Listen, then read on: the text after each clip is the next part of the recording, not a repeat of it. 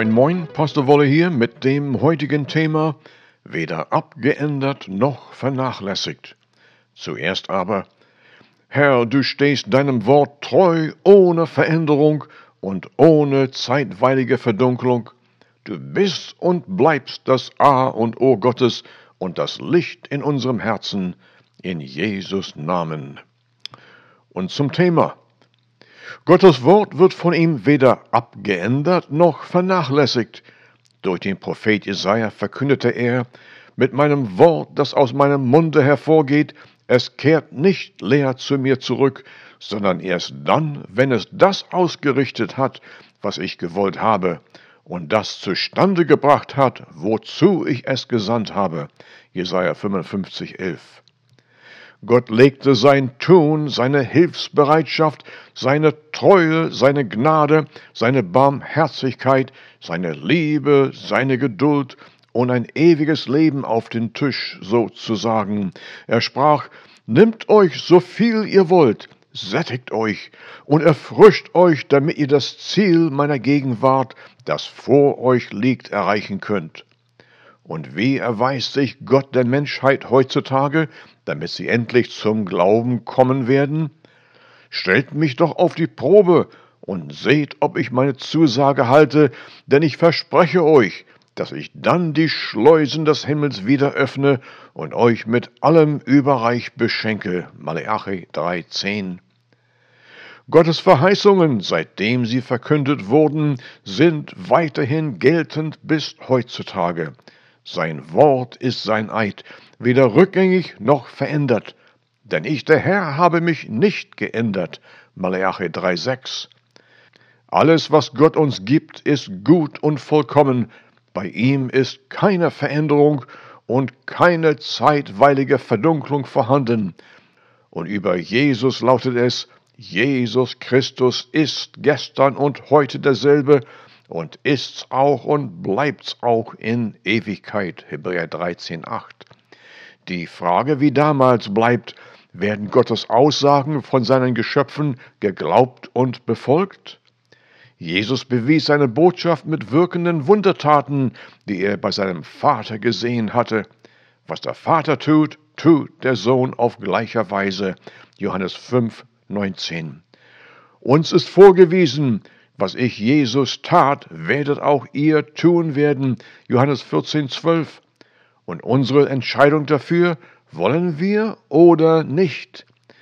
Wollt ihr gute Tage erleben? Achtet auf eure Worte, die ihr spricht. 1. Petrus 3,10.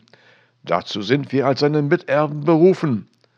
Haltet euch an jedes, was der Herr angeordnet hat, dann bekommt ihr an seinen Verheißungen euren Zuteil im Maß eures Glaubens, manche dreißig oder sechzig und sogar hundertfach. Matthäus 13, 8. Meidet aber ein Nullzuteil durch Unglaube und Widerspruch. Vom Hören, vom Glauben und Tun, Römer 10, 17, wird die mehrfache Zuteilung erreicht. Hören leitet zum Glauben, Glaube erregt das Tun, Tun fördert das Erhalten und das wiederum im bedingten Maße des Glaubens. Nichts ist unmöglich für den, der glaubt. Markus 9:23. Jesus wollte seine Macht für jeden Erkrankten einsetzen, doch wegen ihres Unglaubens war es unmöglich. Markus 6,5. Unmöglich, nur weil Gott den Menschenwillen nicht überschreitet. Wackert dein Glaube wie ein Paddelboot im Wellengang, dann bekommst du nichts. Israel, das Ägypten verließ, kam nicht ins verheißene Land wegen ihres Unglaubens, Hebräer 3,13. Und unsere Zuteilbeanspruchung ist ebenfalls begrenzt mit Unglauben. Wir können beten, wir können fasten und uns Hände auflegen lassen, aber ohne dem gewissen Glauben, dass wir es bereits schon bekommen haben, wird nichts erhalten. Gottes vorausgesetzte Verheißungen gehören euch, beansprucht sie, nennt das, was noch nicht ist, als wäre es schon in eurem Besitz. Römer 4,17. Ist jemand hoffnungslos? Wie lautet der Hinweis? Es ist aber der Glaube ein zuversichtliches Vertrauen auf das, was man hofft, ein festes Überzeugtsein von Dingen, die man mit Augen nicht sieht. Hebräer 11.1. Hoffnung ist bedingt ein festes Überzeugtsein im Herzen, und was im Herzen gelagert ist, davon redet der Mund, oder anders gesagt, von dort kommen die ersten Worte, die gesprochen werden, entweder glaubend oder zweifelnd. Werden Gottes Hinweise widersprochen, egal wie, bekommt solch einer nichts. Bittet er aber im Glauben, ohne irgendeinen Zweifel zu hegen, denn wer da zweifelt, der gleicht einer vom Wind getriebenen und hin und her geworfenen Meereswoge. Ein solcher Mensch darf nicht erwarten, dass er etwas vom Herrn empfangen werde. Jakobus 1, 6 bis 7. Hört bereitwillig hin zu dem, was die Jesu Botschaft verkündet, beherzigt seine Offenbarungen und ruft zu dem, was noch nicht ist, als wäre es schon erfüllt. Dieses Tun erreicht dasselbe, wie Jesus es tat. Er sprach und es wurde. Als Miterbe Jesu Christi wird nichts weiteres als euer Tun verlangt. Es erfüllt Gottes Prophetie, denn ihr handelt gleich fähig wie Jesu Christi.